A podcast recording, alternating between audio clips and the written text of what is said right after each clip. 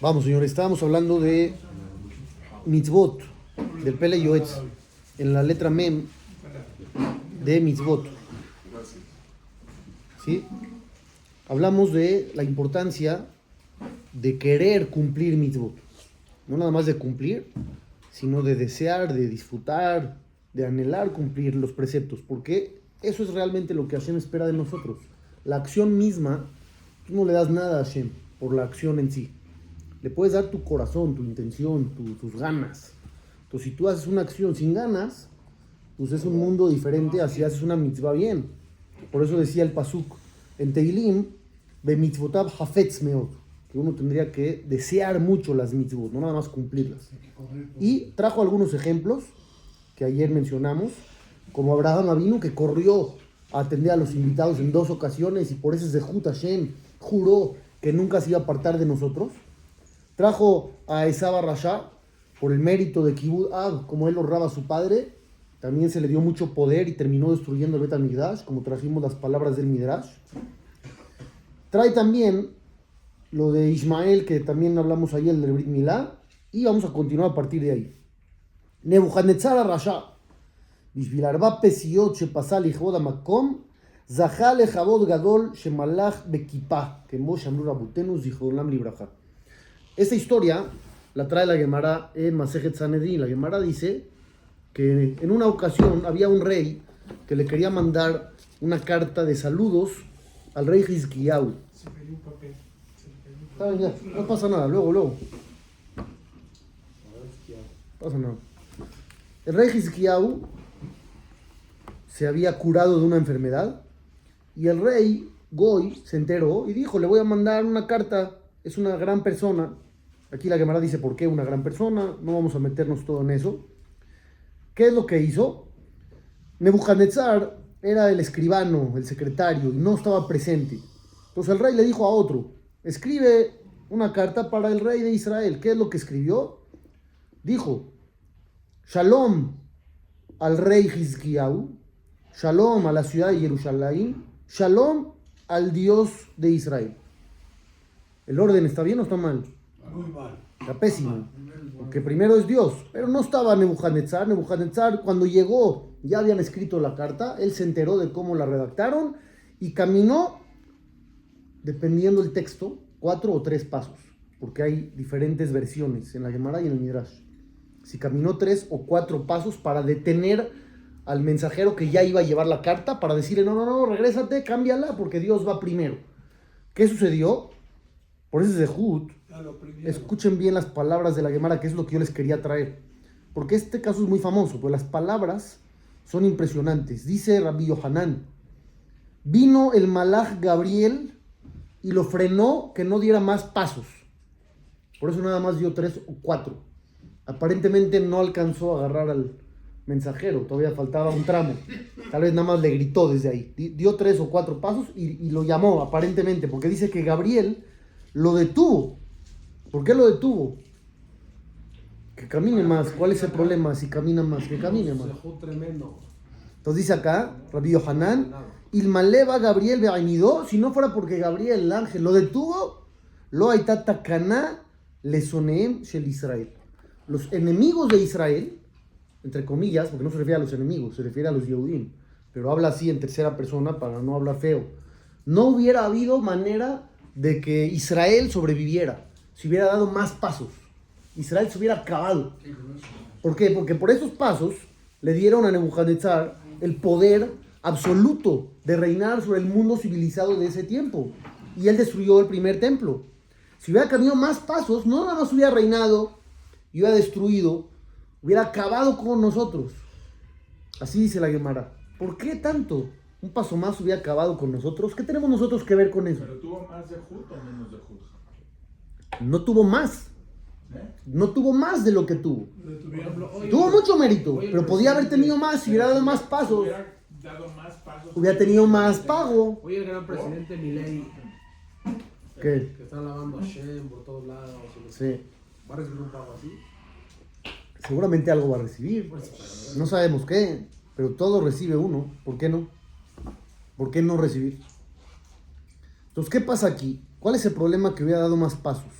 Dicen aquí los comentaristas, hubiera habido una acusación tremenda contra el pueblo judío. A Nebuchadnezzar le ordenaron honrar a Dios, honrar a Hashem. No, no tiene esa orden. Por eso, él no tiene orden de honrar a Hashem, ¿o sí? No. Y con todo y todo, le importó y lo hizo. Israel, Shenitztabu. Israel, que sí tenemos esa orden, Alahat Kama de Kama, con más razón que teníamos que tener en cuenta el honor de Dios. Velojasu. Y en ese tiempo, el Yehudí no se comportaba bien. ¿Por Y no obedecía a Dios. la carta si igual iba a destruir el No sabemos si igual o no, en ese momento no sabemos qué tenía en la cabeza. Pero él dijo, el Dios va primero. Y en eso tenía razón. Lo bueno es bueno y lo malo es malo. No porque una persona haga algo malo, ya lo bueno no valió. Todos hacemos cosas buenas y de repente hacemos cosas que no están tan bien. Y lo bueno se recompensa y lo malo se paga también. A, a menos que uno haga teshuva y cambie. La carta estaba escrita al rey. ¿Sí? Al rey Hizkiyahu. ¿Sí o no? ¿Por qué tienes duda? Digo, porque no, no entiendo por qué él va a tener ma- más de Jud. de- Porque caminó en honor a Dios. Esos pasos que dio, ¿para qué los dio? Ah, no fue el mensajero que dio los pasos. No, Nebuchadnezzar.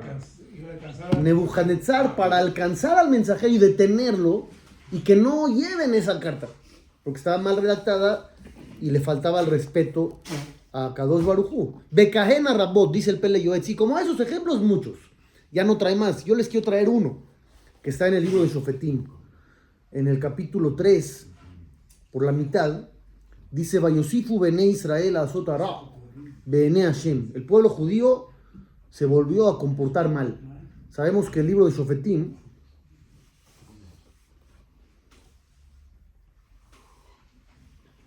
tiene siempre la misma temática.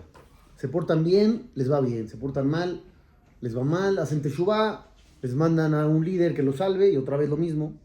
Estamos ahí en ese ciclo. Se volvieron a portar mal y a Kadosh Barujú fortaleció a Eglón, el rey, para que dominara al pueblo de Israel. Y estaba también metido Bene Amón y Amalek. Habían aquí muchos pueblos en contra del pueblo judío. Estuvieron dominados 18 años. 18 años tardaron en hacer Teshuvah. 18 años dominados. Después de 18 años, le clamaron a Hashem.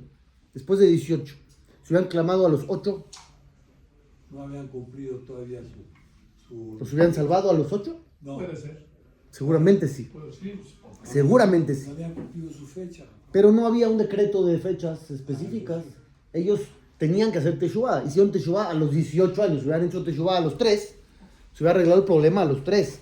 Es lo que pasa a veces. Se tarda uno en hacer las cosas. Y uno mismo prolonga la problemática. Hashem no te quiere dejar en problemas. Quiere que captes y regreses. Y entre más rápido captes y regreses, más rápido se van a solucionar las cosas. Porque dice la Gemara que si uno tiene problemas, que analice sus acciones. Así dice la Gemara en Berajot y. Si tú analizas tus acciones rápido y cambias, entonces ¿qué hace Hashem? Cambia. Ya, te quita el problema.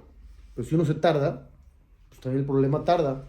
Aquí se tardaron 18 años en regresar, 18 años dominados. Ya cuando regresaron, Vayakem Hashem la Moshiach, Dios les puso a un salvador que se llamaba Ehud Ben-Gerá, que era diestro. Mira qué increíble dato. 80% del mundo. ¿Eh? ¿Qué pasó aquí? Dice acá, según el comentario de los Jajamim, lo haya Sholet Yemino. No usaba bien la derecha, al revés. Era zurdo, según la explicación que trae aquí. No la usaba bien, era zurdo. Por ahí dice era diestro. No, lo, lo cambian, la traducción cambia. Ah. Iter Yad Yemino, no usaba bien la derecha, usaba la izquierda bien. Ehud, ¿qué hace? Manda a hacer una daga, una espada con doble filo. Se la puso debajo de su uniforme, sobre su muslo derecho. ¿Por qué sobre su muslo derecho? Porque era zurdo. Porque era zurdo, entonces la va a agarrar con la izquierda. Si la agarras con la derecha no, no sale, no alcanzas. Necesitas estar del lado opuesto. Entonces él se la puso en el muslo derecho y no detectaron que tenía la espada, porque casi nadie es zurdo. Entonces, ¿qué muslo le checaron? Izquierda. El izquierdo y no vieron nada, No traía nada. no traía nada. Entonces llegó y armado se dirigió al palacio de Eglón, el rey de Moab. Eglón Ish Bari Meod era un hombre muy... ¿Qué es Bari? Sano. Uno traduce sano, pero aquí se refiere a gordo. Era demasiado gordo, tenía mucho sobrepeso el rey Eglón. En eso se encuentra Ehud con Eglón y le dice, Debar Seterli Eleja Melech. Te tengo que decir un secreto. Salieron todos los presentes, se quedaron ellos dos. Bayomer Ehud, dice Ehud, Debar Elohim li Eleja. Tengo un mensaje de Dios para ti. Vayácome a la quise, se levantó del trono. Y en ese momento tomó la espada, se la clavó en su vientre, lo asesinó. Ahí empezó la rebelión y la salvación del pueblo judío. Dice Rashi, Vayácome a la quise, se levantó de su trono, le y imenu Ruth. Por esto tuvo el mérito de que de él salió Ruth, a Moabía, bisabuela del rey David. Porque cuando le dijo, tengo un mensaje de Hashem, se levantó. ¿Por qué se levantó? En honor a Dios. Ah, te levantaste en honor a Dios. De ahí viene Ruth. A Moabía, que viene David, el Mashiach, el Betamigdash, el Homo. Todo, todo, todo. Esta la podemos aumentar a la lista de las que trae el Pele. De acciones muy chicas que se hicieron de manera pura, desinteresada, y tuvieron una recompensa inmensa. A Hebel Barrik Neged Matanse Haram Shel Mitzvot Leatit Labo Sheuta Anuk Shen Adam Yahol Leabim Beleshael Biotoba Olamazde. Uno tiene que entender que las mitzvot que cumples te van a llevar arriba a tener una satisfacción inimaginable. Una satisfacción que nadie puede ni entender ni imaginar estando en este mundo. Nadie puede saber. ¿Por qué la Torah, cuando habla de pago, siempre habla de pago material? Te dice, ve allá, llamó a Tishmeu, si escuchas las mitzvot, Benatati, metar arsejem, beito, yoreu malkosh, te voy a dar lluvia en su tiempo, beasaftá de graneja, betirosheja, beitzareja, vas a reunir la cosecha y el grano y la uva y el aceite. ¿Por qué no habla de pago el bueno? El bueno no es este, el bueno es el de allá. ¿Por qué no habla del de allá? Porque no hay manera de saber. ¿Qué te va a decir? No hay manera de describirlo, porque en este mundo no hay nada parecido. Entonces, ¿qué te va a decir la Torah? ¿Vas a tener? No hay manera. Entonces, te dio lo que sí puedes entender, lo que sí puedes captar. Veoy la em la kiftod el a la. Ahora vamos al otro lado de la moneda. Ya dijimos que las mitzvot son muy valiosas y que cualquier cosita te van a dar pago. Y un pago espectacular que no te puedes imaginar por acciones demasiado fáciles. ¿Qué pasa al revés? Pecados que es demasiado fácil cuidarse y no se cuida uno. Igual. Peor. ¿Entendieron cómo va? Son más caros. Mitzvot muy fáciles, que es regalado cumplirlas, te dan un pago espectacular. ¿Qué pasa al revés? Hay pecados que te podrías cuidar fácil, no cuestan trabajo todos así igual. Hay unos más fácil que otros, eso, la rasurada. Ahora es una rasuradora en vez de navaja. No es el fin del mundo, no te va a pasar nada. Es mucho más caro que un pecado. Entonces, ¿qué pasa si uno no se cuida de cosas tan fáciles? Dice ahí, desgraciadamente, ¿qué pretexto vas a poner? Cuando son cosas demasiado complicadas, pues vas a decir, híjole, Dios, me costaba mucho trabajo. No estás exento, pero tienes ahí un punto, te costaba mucho trabajo. ¿Qué va a pasar cuando son cosas que no te costaban trabajo? Simplemente no te interesaban. No te interesa. ¿Cuántas veces pasa? Que uno por falta de interés no lo hace. No es que le cuesta dinero, no le cuesta esfuerzo, no le cuesta trabajo. Simplemente no le interesa. ¿no? Le interesa. Por ignorancia. Veal bitul mitzvot hamurot, veal kalot termina hamurot. Si hablamos de dejar de cumplir cosas importantes, ahora kalot yoterme a la hamurot. Las sencillas son más costosas que las graves. ¿Por qué? Porque las sencillas no tienes pretexto. Las graves sí. Las sencillas, ¿qué vas a decir? ¿Por qué no lo hiciste? Dile a alguien, por ejemplo, que no hace netilat yadayim en la mañana. No se lava las manos al despertar. Tres y tres, una, una, una, una. ¿Qué le cuesta? A ver, piensen bien, ¿qué le cuesta? Nada. ¿Pierde dinero? No. ¿Pierde tiempo? No, tampoco. Se tiene que lavar igual.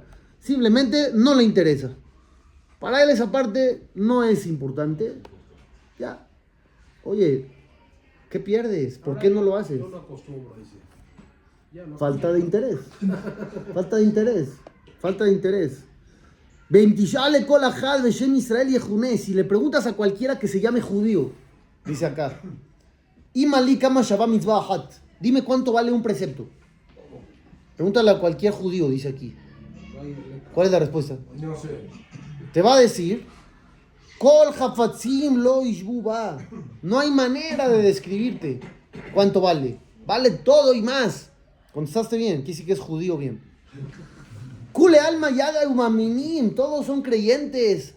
Todos sabemos que Hashem va a pagar bien, recompensa. Abalmaseem afujim. Pero en los hechos demostramos lo contrario. Tenemos muy clara la teoría. Cuando llegamos a la práctica, hacemos al revés. En la teoría todos contestamos bien. ¿Qué vale más? Hashem. ¿Qué vale más? Las mitzvot. ¿Crees en la recompensa? 100%. ¿Crees que te va a ir mejor? Todo sí. Todo contestas bien. Opción múltiple, 10. Y cuando llegas al plano de la realidad donde tienes que demostrar con hechos, de repente parece que no creemos en nada. No nos cuidamos.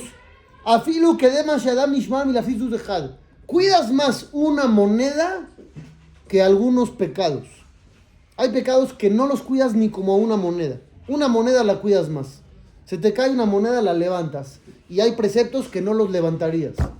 No te importarían, los dejarías ahí tirados, te seguirías derecho y no pensarías en regresar nunca en la vida. Es lo que dice acá. En mejazerim jarea filu que le. Nadie regresa ni la busca como buscas una moneda. Vas caminando en el estacionamiento de Costco y ves 10 pesos, ¿te agachas o no? Sí, sí, Te agachas. ¿Los necesitas? También. ¿Los necesitas? Por lo menos. No, dime, dime, ¿los necesitas? No, No, los necesitas. ¿Te van a cambiar algo en la vida? No. No, pero como dice el dicho, quien no se agacha por un peso no vale ni el peso. Pero vamos a analizar, vamos a analizar sin el dicho. ¿Le sirven a uno? No. No, no le sirven. No lo necesitas, no te van a cambiar nada. No te va a cambiar la vida. debe hacer la persona. No, no, no estoy hablando si debes o no, ese es nada más el ejemplo. Cada quien que quiera que agarre los 10, yo no digo que no los agarre.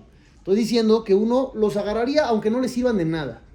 ¿Y por qué cuando hay mitzvot que sabes o sí crees que te sirven, las dejas tiradas? Y no haces eso.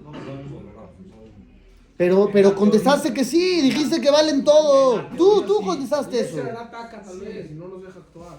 Pero ya dijimos que son cosas fáciles que no hay Yetzerará. No todo hay Yetzerará. Eso es una mentira. No en todo luchas.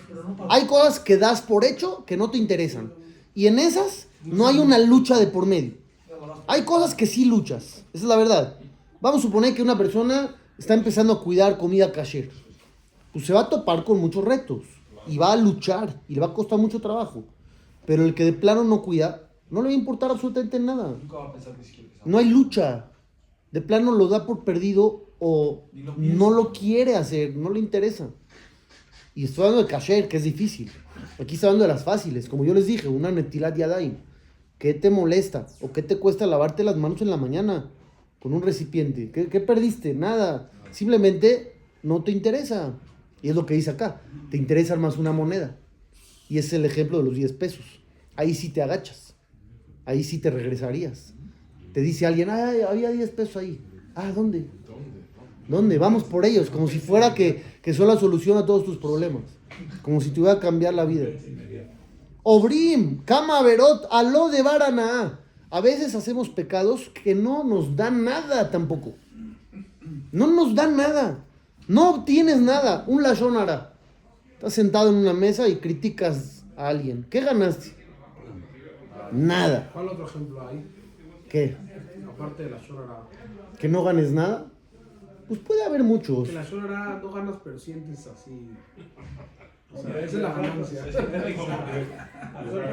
¿Ganancia emocional o qué? Pues sí, no obtienes nada. No, no, tan malo que se Es dice. importante. ¿verdad? Es importante. Mira, si hablamos de, de Shabbat.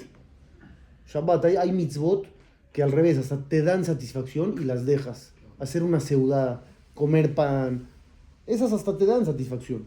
Y hay gente que dice, esta no me interesa a mí nada. No me importa. ¿Para qué? No nada más no pierdes, ganas. Y también la dejas ir. Existe. En la, en la comida kasher, ¿cuántas veces ni hambre tienes? Pero te lo vas a comer. Algo que no se puede. Ni hambre tienes. Sí, por- por- Nada, nada más por comer. Porque igual da lo mismo. Oye, pero frena, ¿qué necesidad tienes? No, no me interesa. La falta de interés. Es lo que está diciendo aquí, que es gravísimo.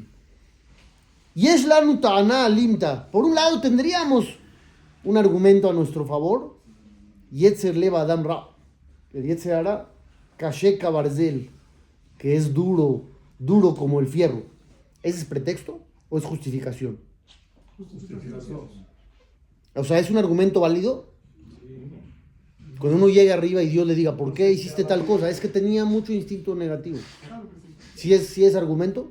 Sí, pero el reto era el juego. la- el juego. Ya sabemos la, la famosa Gemara. ¿Qué dice la famosa Gemara? Ani Ashir Berrashab Ayim Laddin. El pobre, el malvado y el rico vienen a juicio celestial.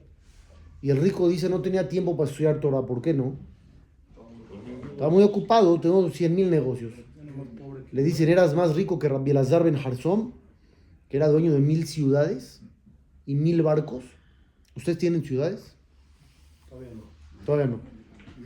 ¿Mil ciudades tienes? ¿Mil ciudades? No, todavía no. ¿Eras más rico que él? No. ¿Y él estudió Torah?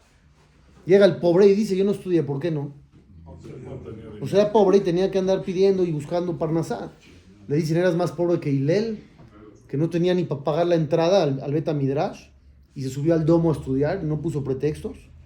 Y llega el Rasha, tenía mucho Yetzeara, es lo que él dice. Tenía mucho instinto negativo, yo era muy guapo y entonces, pues ni modo. Le dicen, eras más que Yosef Atzadik. El Midrash dice que 10, vamos a ponerle 10 puntos de belleza bajaron al mundo y 9 se los llevó él, de Yosef. Así dice el Midrash, ¿sí? Imagínate lo que era. 10 cayeron al mundo, 9 son de él. ¿Quién sabe? El otro está repartido. Y Yosef pecó, ¿no? Estuvo firme.